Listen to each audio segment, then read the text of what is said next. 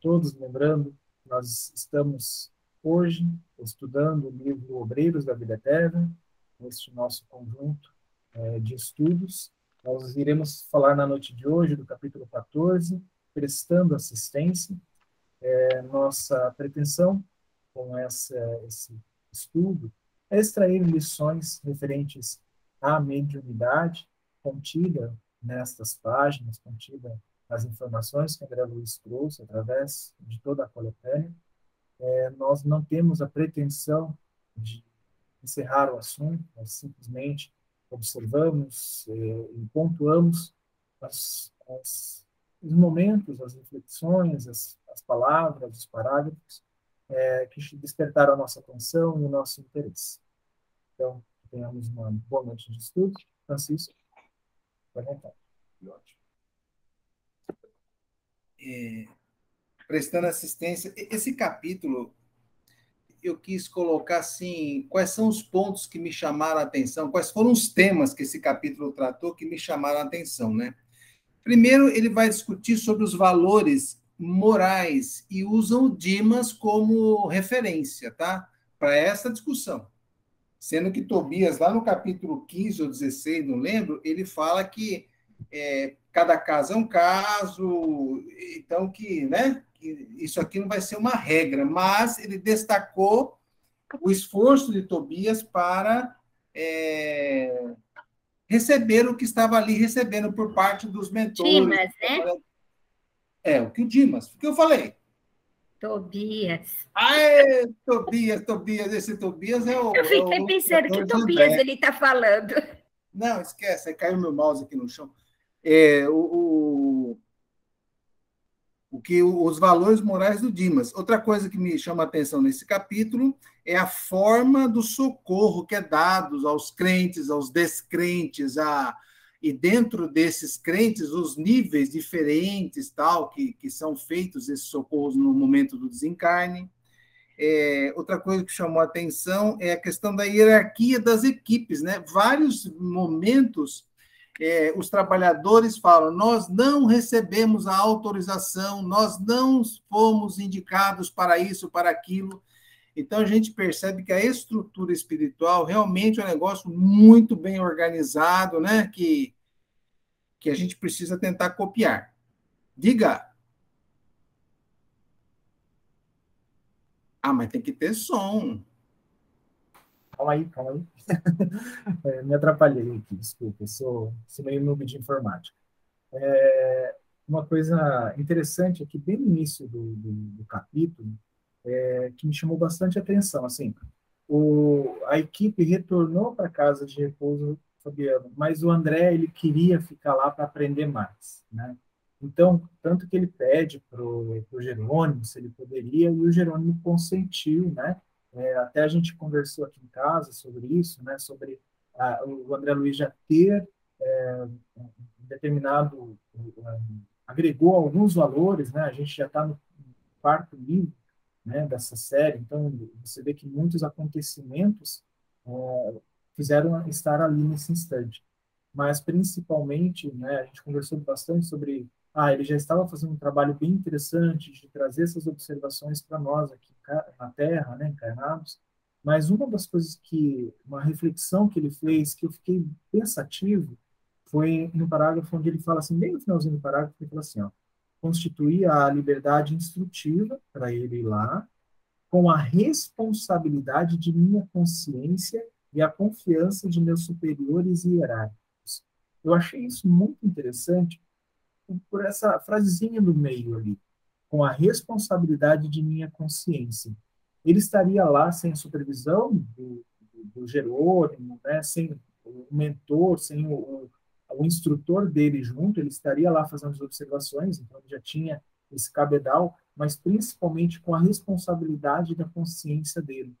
É, eu pensei muito sobre isso na questão de como médium, é, como médium que tem faculdade, né, o dom de vidência, é, da audiência, é, da questão de poder investigar alguma coisa no assistido, né, tanto encarnado quanto desencarnado, e o que você vai fazer com aquelas informações. Né, tem responsabilidade com aquilo. Então, muitas vezes a gente acha que é só ver, que é só observar, né? É, é a gente tem responsabilidade como médium. Né? Responsabilidade. A gente pode falar da questão de manter o sigilo, né? da questão de é, é a responsabilidade sentimental, da gente não sentir é, raiva, não sentir, não fazer julgamentos sobre a situação, porque a gente só conhece uma um, um vislumbre muito muito é, desfocado do que realmente é acontecer. Bom, então, como eu estava fazendo a introdução aqui do, dos aspectos que nós vamos abordar no capítulo, né? Deixei o menino aí falar, porque assim faz tempo a energia dele não bloquear nada. Outra, é, outro item que nós vamos ver aqui é o ambiente de velório, que já não é o primeiro caso que aparece na obra, né? E a gente tem algumas obras que trazem muitos exemplos, que até a, a, a Cássia outro dia citou, não sei aonde que você estava comigo, Cássia, acho que numa tarefa de corrente você falou sobre esse livro que eu tinha e sumiu. Se alguém tiver com ele, eu agradeço a devolução, mas continuando. E outra coisa importante também é a condição psicológica do desencarnante, que eles vão trabalhar bastante aí, né? Enquanto o fio de prata estava ainda conectado ao corpo, é, como era aflitiva a situação do nosso desencarnante frente ao comportamento dos, é, dos visitantes do velório, né? Quem que levantou a mão aí que não tem nome? Não foi mão, ela só colocou o nome do livro, Na Hora do Adeus. Ah, tá. É que não apareceu para mim. Por que não apareceu aqui para mim? Deixa eu ver uma coisa. Bom, tudo bem.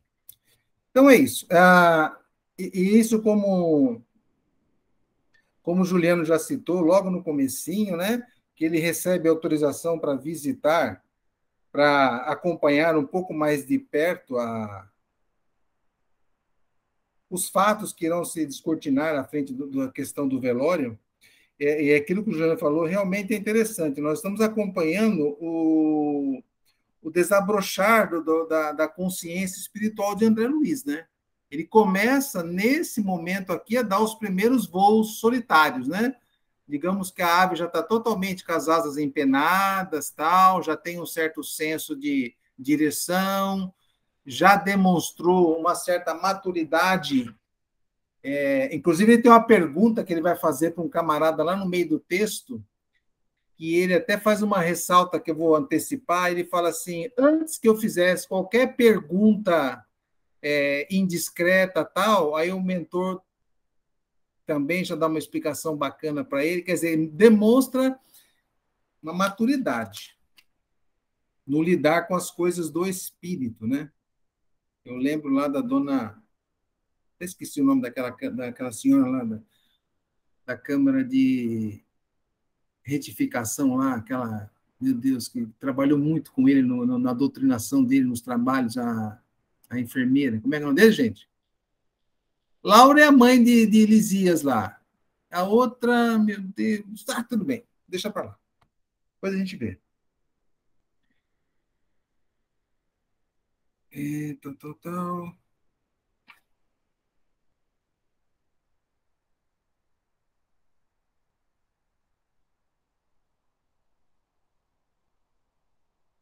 Então, o, o André Luiz, ele retornando, ele se dá de, de, é, de frente lá com uma equipe que trabalhava é, espiritualmente com o Dimas, né? E ele começa a conversar com essa equipe. E um dos pontos que eu achei interessante é a questão da fidelidade entre o médium e a equipe de trabalho espiritual. E esse é o nome do cara, é Fabriciano, é esse o nome dele? Deixa eu ver. É o Fabriciano. O Fabriciano ele vai relatar no texto em si as características necessárias para se ter esse tipo de apoio espiritual, né? As situações que vão dificultar a formação de uma equipe desse naipe que Dimas tinha. Ele coloca aqui Há, desse modo, comissões de colaboração permanente para os médios em geral? É, e aí o Fabriciano fala: eu não falo isso de forma geral, não. É, porque a mediunidade é título de serviço como qualquer outro. Título de serviço como qualquer outro. Aí eu lembro do. Nossa, eu não lembro de nada, não lembro de mais ninguém do primeiro. Meu Deus! Ah, lembrei, do ministro Clarencio. E olha que eu tenho me alimentado direitinho do ministro Clarencio falando com André Luiz a respeito do que significa o, o título de profissão, né? E título de mediunidade, está falando com qualquer outro, o quanto a pessoa tem que se empenhar naquilo que ele deseja alcançar. alcançar. Então, eu, o Fabriciano ele dá um, um toquezinho nessa questão da importância, né? E aí ele continua lá. É, E há pessoas que pugnam pela obtenção dos títulos, mas desestimam as obrigações que lhes, que lhes correspondem. Gostariam, por certo, no intercâmbio com o nosso plano, mas não cogitam de finalidades e responsabilidades. Em vista disso, não se estabelece conjuntos de cooperação para os médios em geral, mas apenas para aqueles que estejam dispostos ao trabalho ativo Lembrando-se que nós estamos falando aqui sobre mediunidade com Jesus, né? Porque a mediunidade a céu aberto não tem nada disso, a pessoa realmente é por conta própria, faz o que, né? Diga. Narcisa, grande garota, hein? Marca um ponto para esse menino aí. Algum comentário em cima disso, gente? Foi a Rita. Ah, foi a Rita? Marca um ponto para essa menina aí. É... Aí ele continua, o Fabrício fala, experimentam a luta construtiva através de sondagens superficiais e a primeira dificuldade abandonam o compromisso assumido. A frase que eu achei importante. A aquisição da fortaleza moral não prescinde das provas arriscadas e angustiosas. Eu acho que é Clarencio também que vai falar sobre o passe para André Luiz, lá no livro Os Mensageiros, que ele dá aula sobre. Ele dá uma explicaçãozinha da necessidade, da condição moral tal, e, e a boa vontade dos que têm intenções de, de, de, né, de, de melhorar a qualidade do passe, etc. Aqui é quanto à mediunidade também, uma, uma outra página da mesma moeda, uma outra face da mesma moeda, a dedicação, né? A vontade e tal, e a preocupação com a, com a parte moral de si. É, entretanto, em face das exigências naturais do aprendizado, dizem-se feridos na dignidade pessoal. Eu achei interessante porque ele explica na sequência o que é essa dignidade pessoal. Eu até coloquei assim: ó, enfermeiro de salto alto. É aquele pessoal que quer fazer enfermagem mas só quer dar sopinha na boca do paciente, não quer ir lá dar banho, levar no banheiro, trocar fralda, esse tipo de coisa, né? Só quer só dar sopinha na boca do camarada e tá tudo bem. É isso que eu entendi da explicação que ele fala sobre ferir a dignidade pessoal.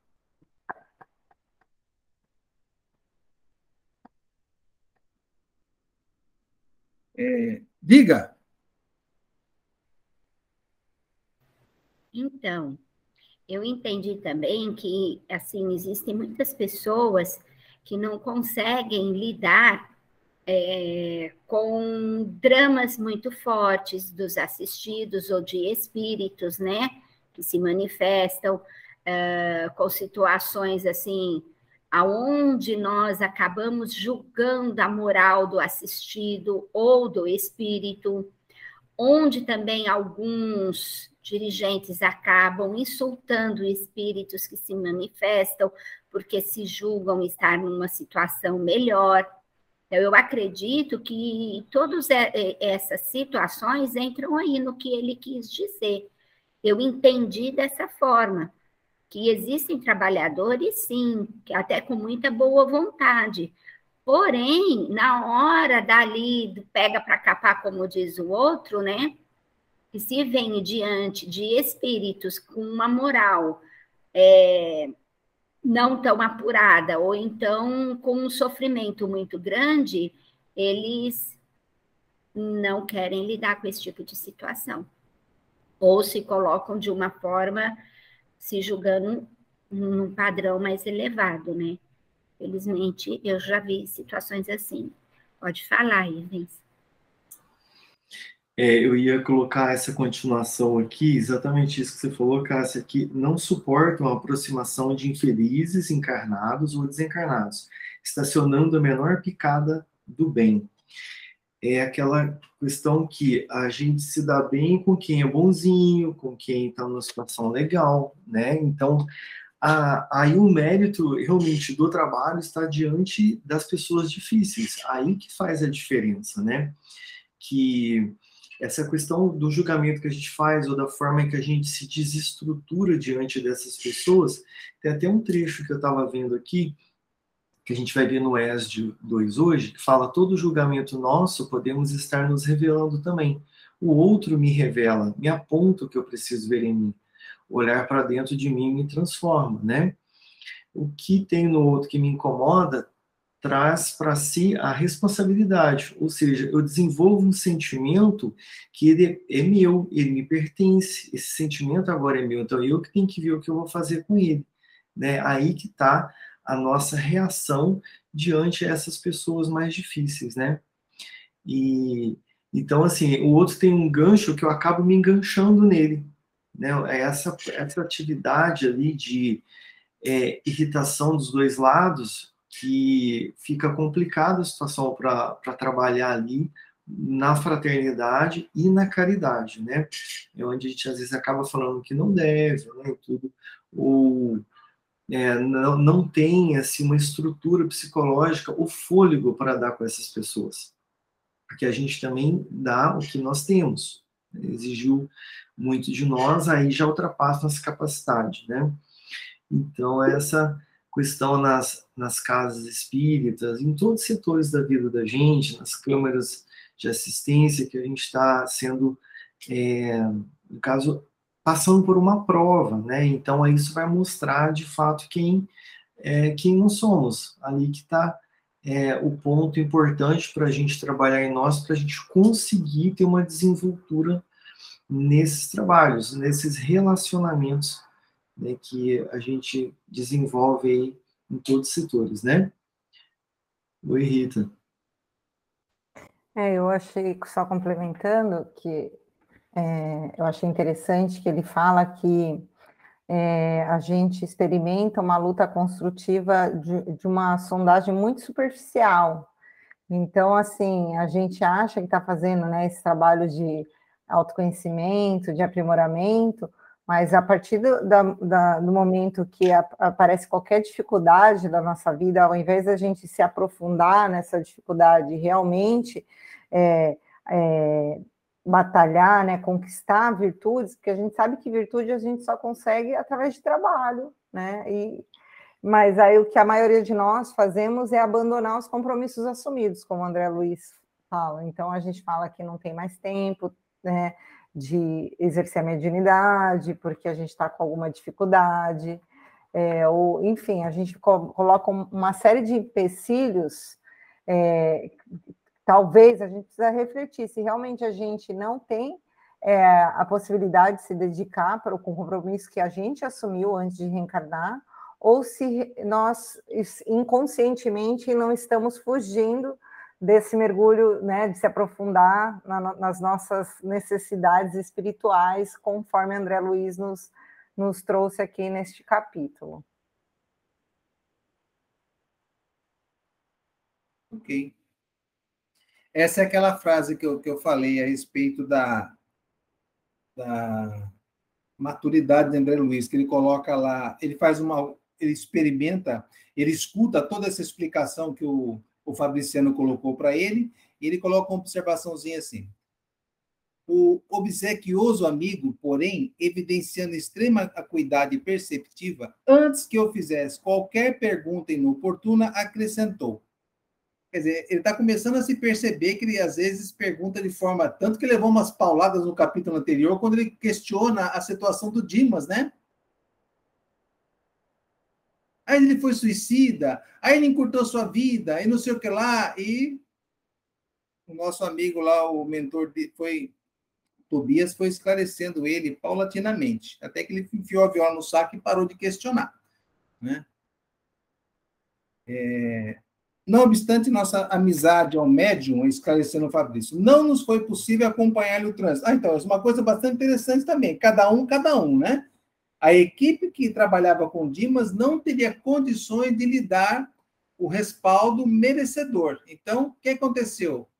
O pessoal da escala da, da, da fase superior determinou, então, que fosse socorrido através da, do trabalho com Tobias e outros, né? delegou tarefa a uma equipe mais especializada para esse momento aí. É... E aí André Luiz começa a desenvolver uma conversa sobre quem teria esse compromisso em receber esse ajuda ou não, tal, tal. É... E Fabriciano vai esclarecer a respeito de uma trabalhadora ele não deu o nome dela, né? Que é aquela pessoa, aquela mulher que era que tinha algumas sementes de bondade, de, de trabalho fraterno, porém, ingenuamente, pediu que morresse. E eu achei interessante porque ele coloca lá, né? Criou uma ideia fixa de libertar-se do corpo de qualquer maneira.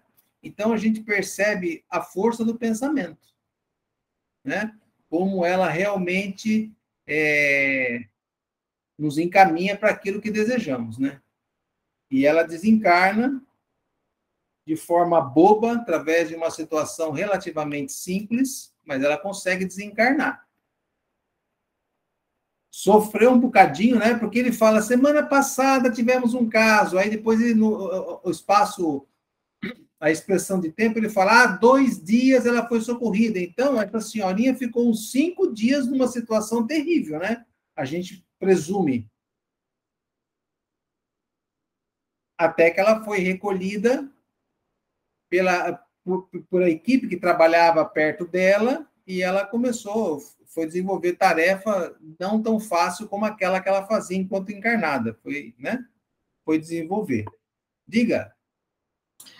Interessante ele falar que essa mulher ela era bondosa, seja, ela não tinha uma tendência a praticar o mal, tinha até uma bondade mesmo, ela fazia o bem, mas tinha pouca lógica e pouca inteligência.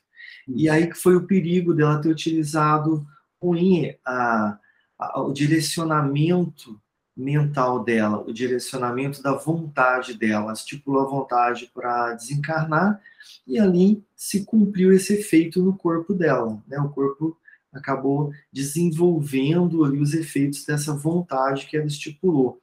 Então, ela não estava querendo mal a ninguém, né? Ela era bondosa, né? Mas ela não soube se cuidar, aonde faltou o bom senso, de repente os, os estudos, a, uma análise melhor da situação.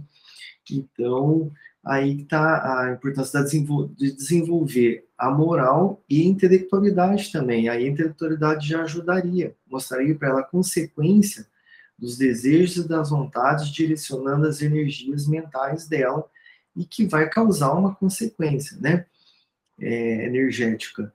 Então, aí esse aspecto aí, realmente se vê que depois que ela foi desligada do corpo físico, uns cinco dias depois, né, que aí ela também não teve uma, um bom lugar que ela ficou. Ele não detalhou, mas parece que ali ela se livrou do corpo em decomposição, mas ela se meteu em outra enrascada também, por falta de orientação. Né? É, o, o, o, a gente não pode também perder de, de vista assim, ó, esse livro publicado em 1946. Naquela época, meu amigo, não tinha tantos livrinhos assim para a gente saber que né? O pensamento é força de destruição, o suicídio, mesmo que voluntário, é, é uma, uma coisa terrível para nós encarnados, né?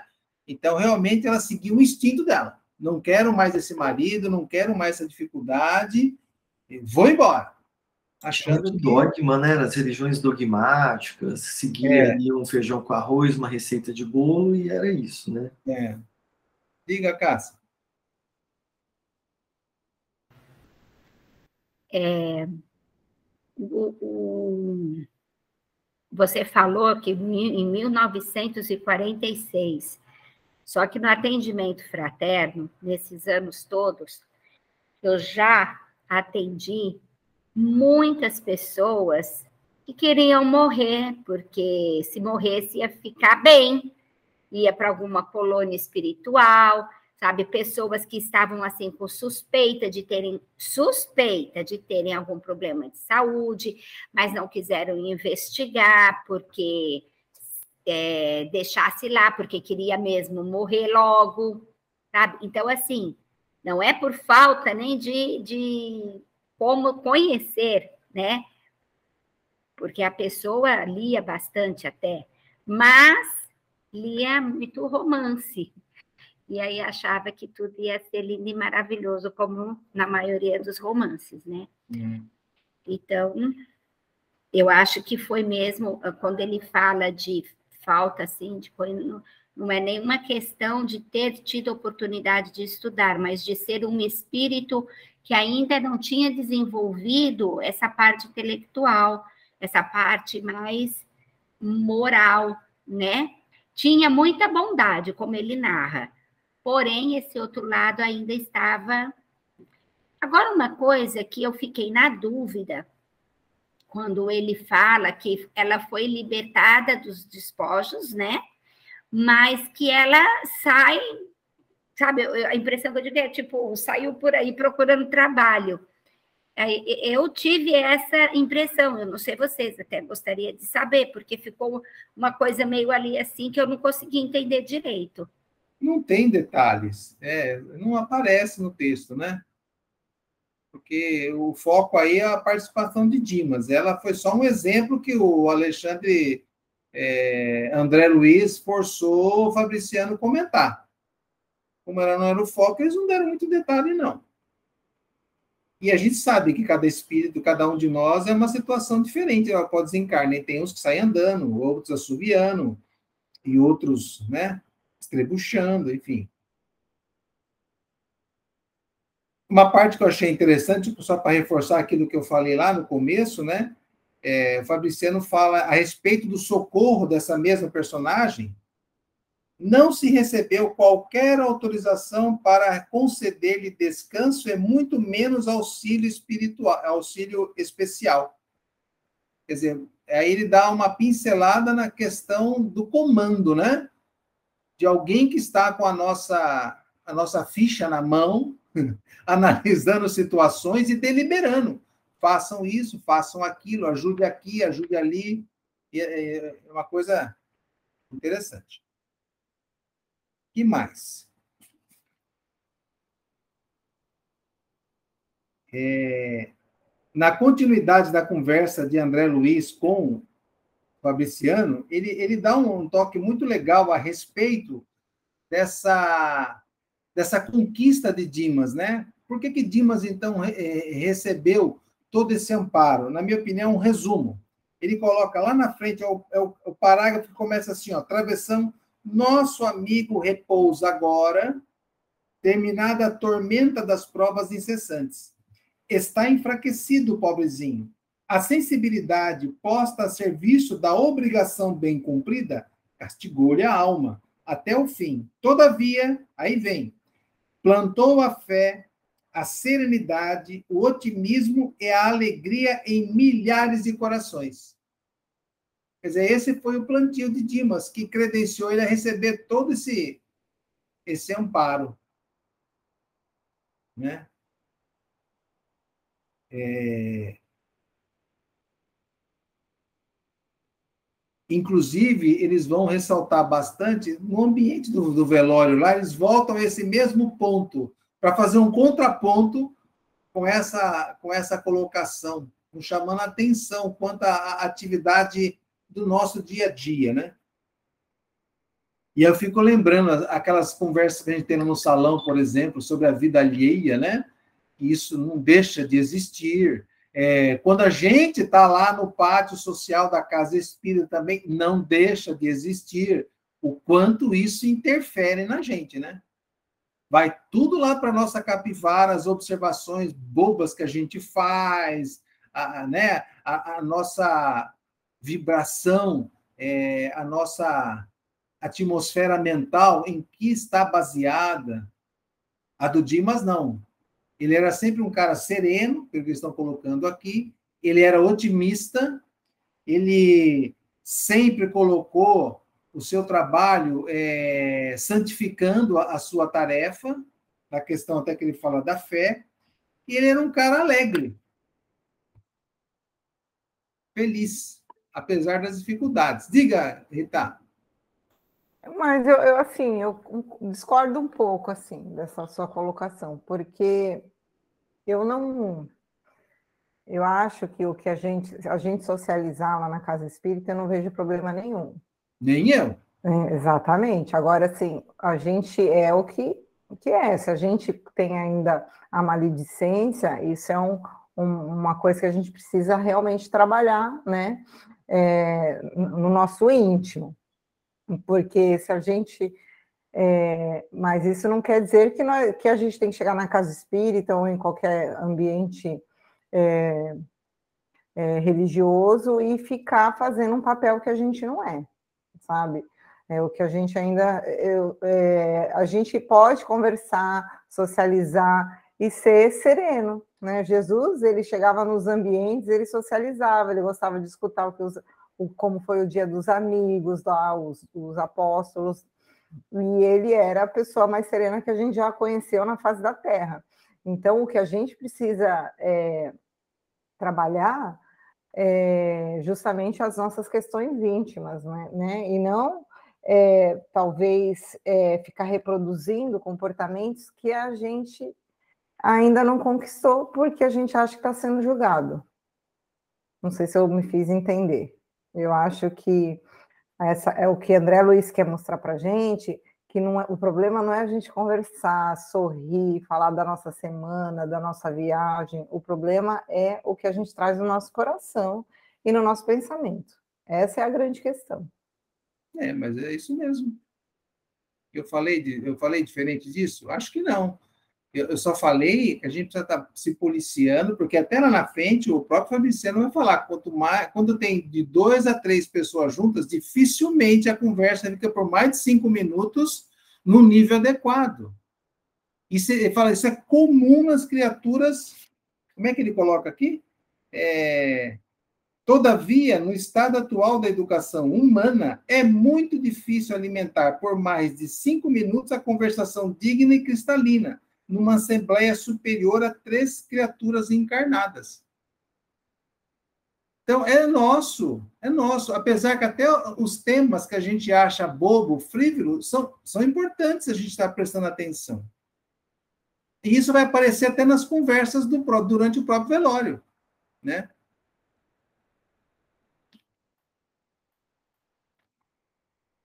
Eu brinco, por exemplo, no salão, é, tem hora que eu fico com dificuldade em dar um break nessas tipo de conversa, porque tem hora que eu, a, o nível chega lá no piso, no chão, e eu olho para as pessoas, que, alguns que já têm intimidade, só o meu olhar já resolve. Eles até brincam, nossa, olha o Francisco dando com essa cara feia para nós. Eu, é complicado manter o nível. A gente não pode esquecer é, na obra nosso Lar Lisias fala que nesse aqui também, nesse livro, fala a questão do ambiente, da psicosfera do ambiente, né? da importância. Nesse mesmo capítulo, de novo, o, acho que é o Fabriciano que vai comentar a respeito das defesas que a família não, não tinha o hábito de fazer o evangelho no lar, não tinha o hábito da leitura edificante, também dificultava o ambiente sadio, né? E tudo isso é referente a quê? A nossa conduta psicológica, a nossa conduta do dia a dia, que a gente ainda faz de forma tranquila e acha que está tudo bem. Então, eles estão nos chamando para essa, essa atenção nessas conversas. Vejam o teor dessas conversas, né? Analise com profundidade e responsabilidade, porque tudo tem uma consequência. Continuando, Diga aí, Vence. Nas conversas, é, tem lá cinco, seis pessoas, quando a gente, alguém puxa uma conversa, ser otimista de algo bom, geralmente o assunto acaba logo, ele não se prolonga muito. As pessoas fazem um comentário e termina. É igual fila de banco, chega alguém de bom humor na fila do banco, o que está lá na frente vai achar aquele cara meio chato e cansativo. Agora, as conversas pessimistas de reclamação, elas duram mais tempo. Ali se desdobra e vai lembrando de uma coisa, lembrando de outra, e vai emendando um papo no outro.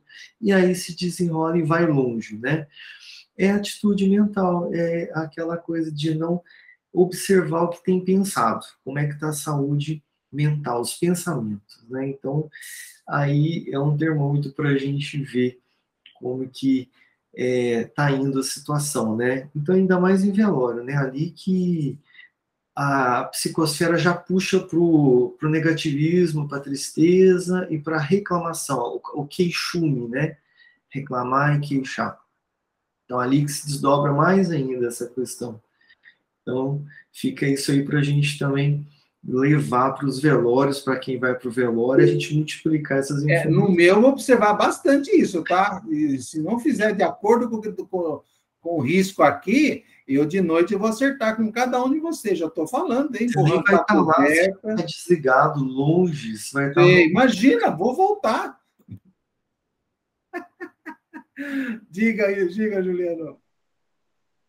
É interessante aqui é, que o, o, Dimas, não Dimas não, desculpe, o Fabriciano, ele considera, ele fala isso, ele considera esses pensamentos lá no velório como evocações. Né? Tem um, um, no início do parágrafo ele fala aqui, ó, as imagens contidas nas evocações das palestras incidem sobre a mente do desencarnado. Então, é como se estivesse chamando né? A gente viu isso no, no livro passado, lembra naquela mesa onde tinha o pai com a família, aí ele foi falar mal de um cara que já tinha desencarnado. E esse cara foi foi evocado mesmo e estava lá. A mesma coisa aqui nessas imagens, né? não eram evocações de espíritos, mas eram evocações de imagens, onde ele já falava, né? o Fabriciano fala aqui, que o Dimas ele estava passando por esse rever um filme da existência, analisando essa existência dele, porque ele estava né, é, sofrendo já o desenlace, estava ligado por esse último fio, né, é, que ora se afinava, né, no que a gente vê na descrição aqui, ora ele se estabelecia mais fortemente. Né, acredito que você vai falar sobre isso também.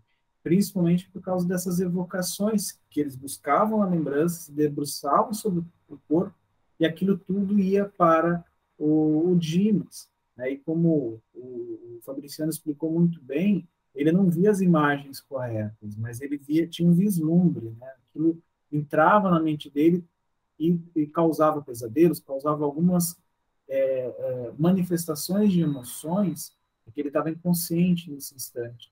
E, e isso era prejudicial para ele, né? o que o Fabriciano estava relatando aqui. Só um minutinho, Rose, já dou a palavra.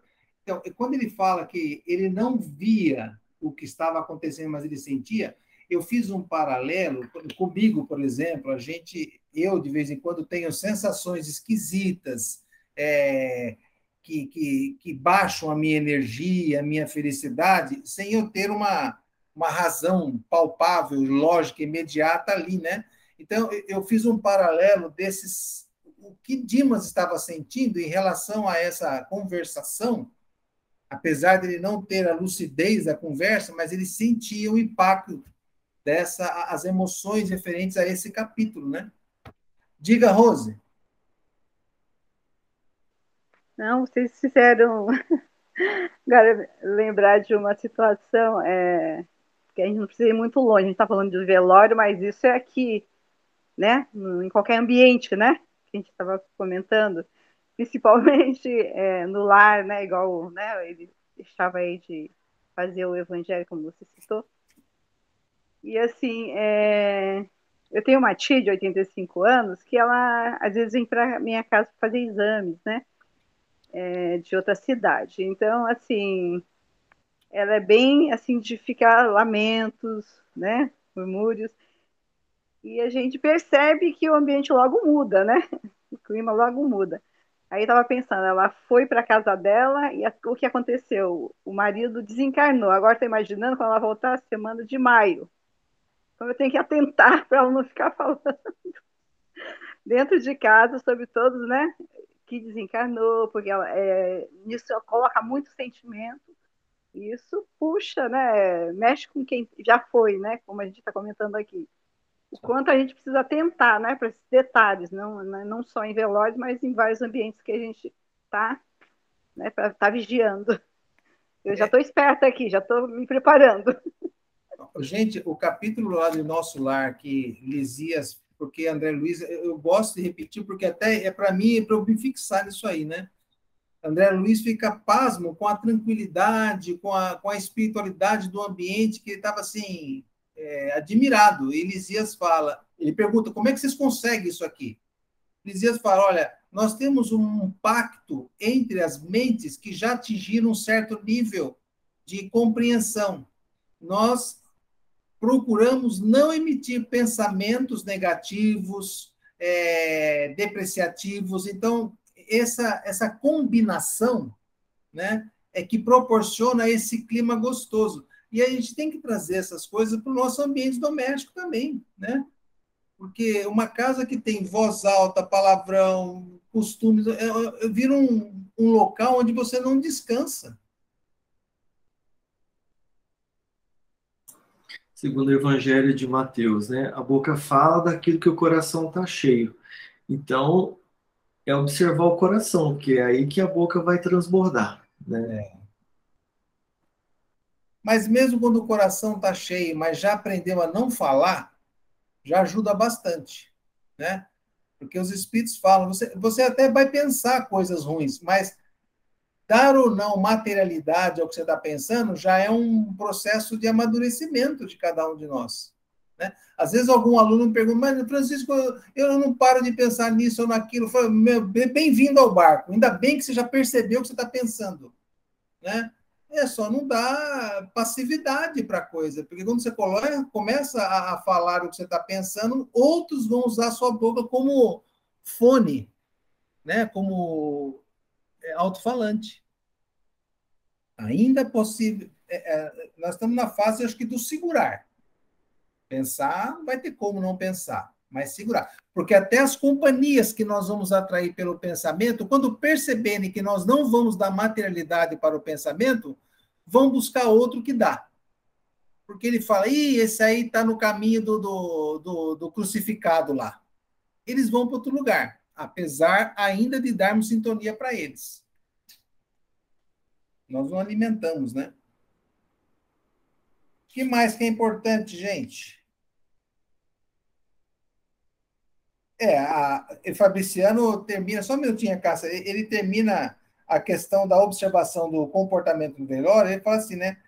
É, lamentavelmente, porém, nossos irmãos encarnados não possuem a chave de reais conhecimentos para organizar ação adequada a esta hora, a hora do velório. Diga, Cássia. Você se você quiser continuar, você pode continuar. Que você perguntou não, não, o que não, mais, né? Não, não, pode ir. Então, eu achei assim, é, vários pontos nesse capítulo bem importantes assim para nós, né? Ali quando ele fala a respeito da trabalhadora lá, né, que tinha muita bondade, mas não tinha tanto conhecimento e tal, ela se desiludiu muito porque se desgastou, teve problemas com o esposo, pelo jeito teve algumas rusgas, alguns problemas lá, enfim, com o esposo, e isso a deixou muito triste, aborrecida, e ela se entregou a esse tipo de sentimento.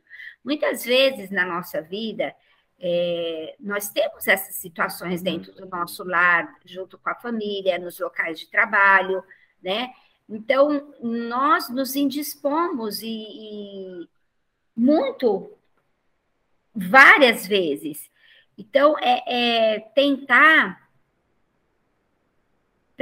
preservar em nós a boa vontade do trabalhar, sabe? Do servir em nome do Cristo. Eu sempre penso que nós estamos tentando nos tornar trabalhadores do Cristo. Nós estamos ali, assim, sabe, estudando para que um dia a gente possa se dizer de fato um trabalhador do Cristo, porque nós ainda somos sujeitos a tudo isso, né? A, no, a nos deixar cair, a nos entristecer, a ficar sabe, chateados e mal, né, com essas várias situações que fazem parte do nosso cotidiano, que fazem parte da nossa vida de relação com a família, com amigos, com colegas de trabalho, enfim, faz parte do nosso dia a dia. Com as expectativas que a gente cria para a vida e que não se cumprem, e aí a nossa infantilidade espiritual nos faz sermos crianças birreitas que batem o pé e que choram, né, porque não foram atendidas sua, nos seus desejos. Então, nós temos tudo isso. E o que eu entendi dessa irmã ali é que ela se deixou levar por isso. Então, fica uma grande lição aí para nós. Ela foi alimentando aquele tipo de sentimento e chegou onde chegou. Outra situação que me chamou bastante a atenção foi as conversas durante o velório. Eu tenho uma família, família, minha família materna é enorme. E assim, quando morre alguém da família, que vai um monte, principalmente quando é gente dos mais velhos, né? Aí vai assim, todo mundo, né? Ou quase todo mundo da família para o velório. Eu, não é só velório, não, é até festa, sabe? Porque quem está mais próximo do caixão, lá do corpo que está sendo, né, que está tendo lá o funeral, se comporta de uma forma mais tranquila, exatamente como tava, André estava narrando ali. Mas quem está lá do lado de fora, quem está né, um pouco mais distante, ah, é piada, é isso, é aquilo, tem de tudo, tem de tudo. Então, é difícil difícil você manter um equilíbrio, né? É, nas pessoas, é complicado. E outra situação que ele narra ali é a respeito de que o Dimas, apesar de ser tudo o que ele era, de ter sido um excelente trabalhador, de ter sido uma pessoa de uma moral assim elevada e tudo, ele não fazia evangelho no lar né? Então, o lar dele não tinha proteção espiritual. Então, assim, ele estava protegido, ele pessoalmente estava protegido, mas o lar dele estava suscetível a qualquer visitação, a qualquer tipo de visitação.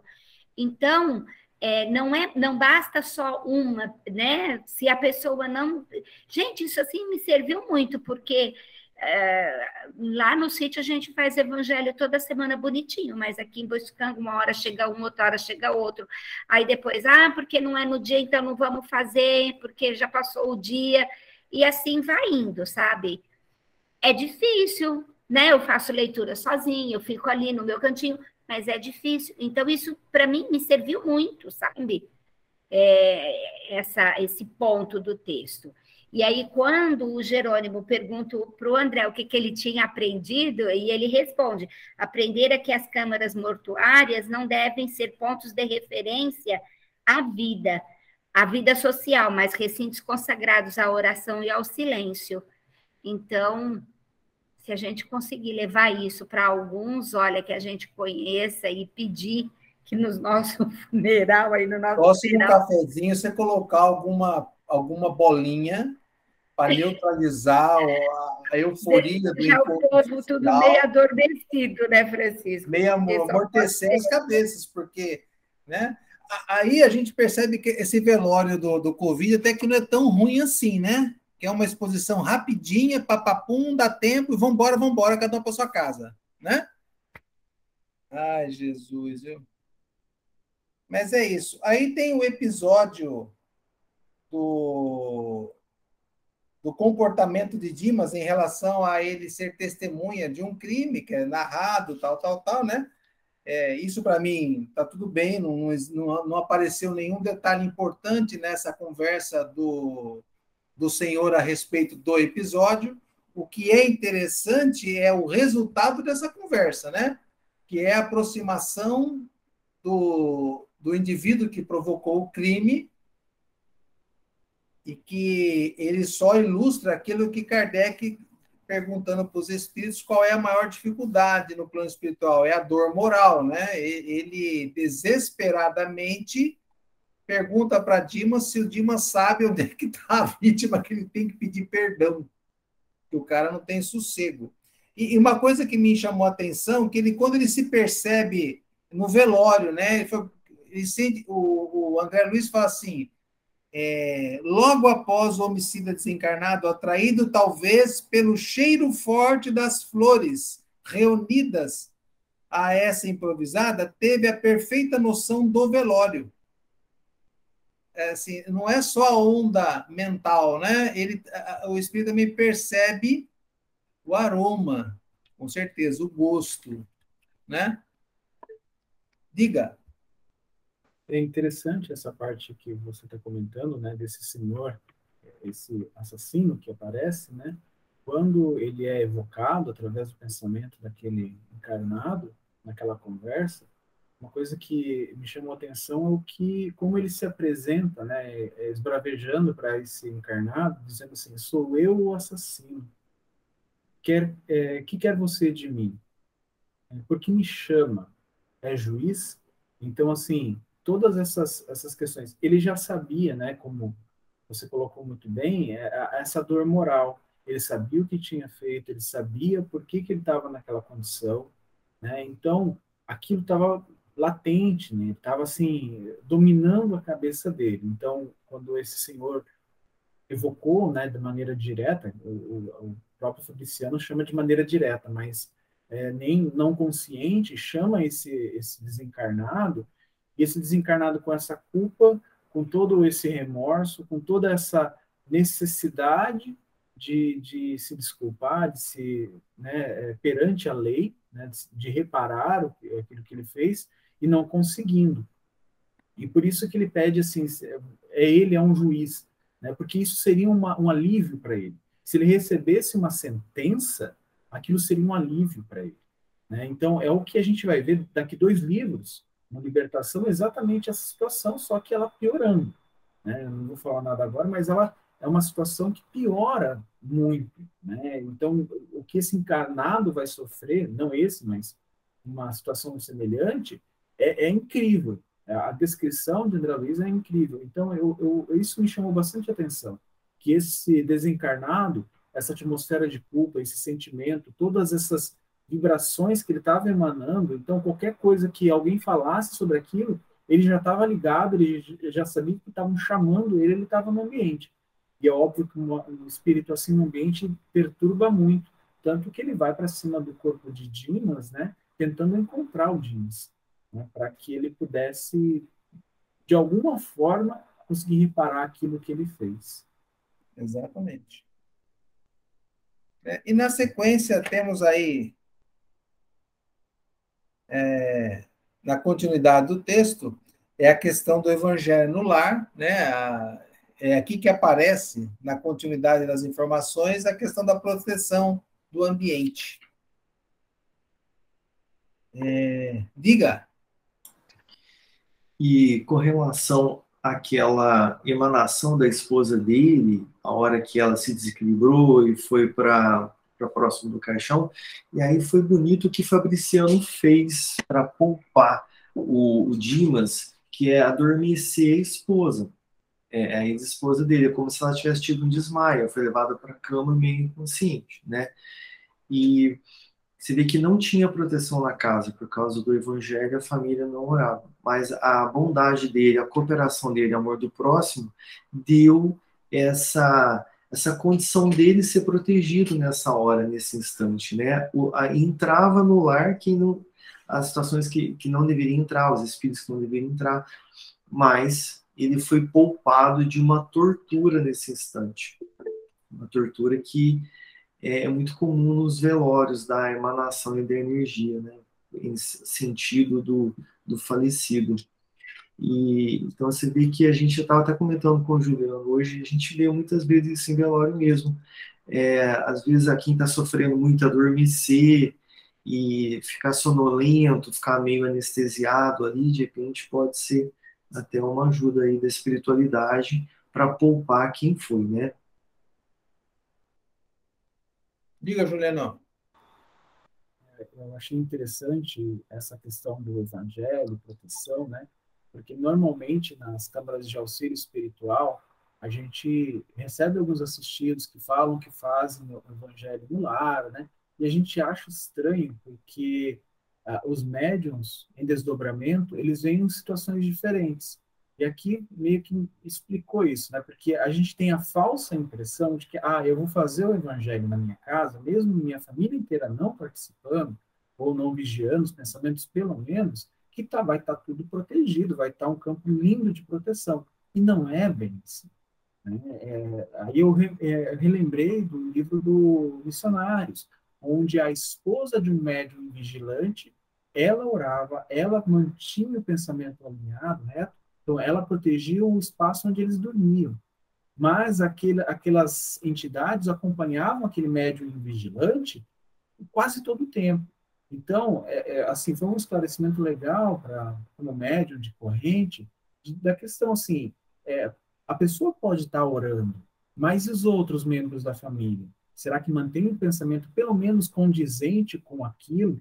Né? Será que eles não estão tumultuando? Será que os médiums estão vendo justamente essas falhas, né? Porque a pessoa pode estar orando, né? pode estar protegendo, e a família não condiz né, a, a situação que se apresenta para a equipe mediúnica, a equipe de auxílio, é uma situação diferente do que a gente esperaria. Né? É, porque a gente, a gente fala para os nossos assistidos, né? Você está fazendo evangelho lar? É, essa, essa pergunta leva a gente, é, ao camarada entender que, assim, ó, se você fizer evangelho lar, você vai montar um escudo lá que vai te é, isolar do mal, né? E não é isso. É, na verdade, a, a implantação do evangelho no lar é para transformar aquele ambiente do lar, né? Aquilo que, que o Lisias falou sobre a questão de manter o ambiente saudável. É através dos princípios evangélicos que estão ali nos textos, né? E que a família tenta colocar em prática durante a semana, depois de feito o evangelho. É, e pelo comportamento da esposa, por exemplo, esse desespero da separação do marido, do corpo tal, é, a gente realmente percebe que ela não tem o menor preparo para, para esse momento, né? É isso. Continuando. É... Já Eu deu acho... horário, Francisco. Ah, tá. Ah, mas é muito curto esse horário aí, hein? Aqui não dá para expandir, que nem numa palestra?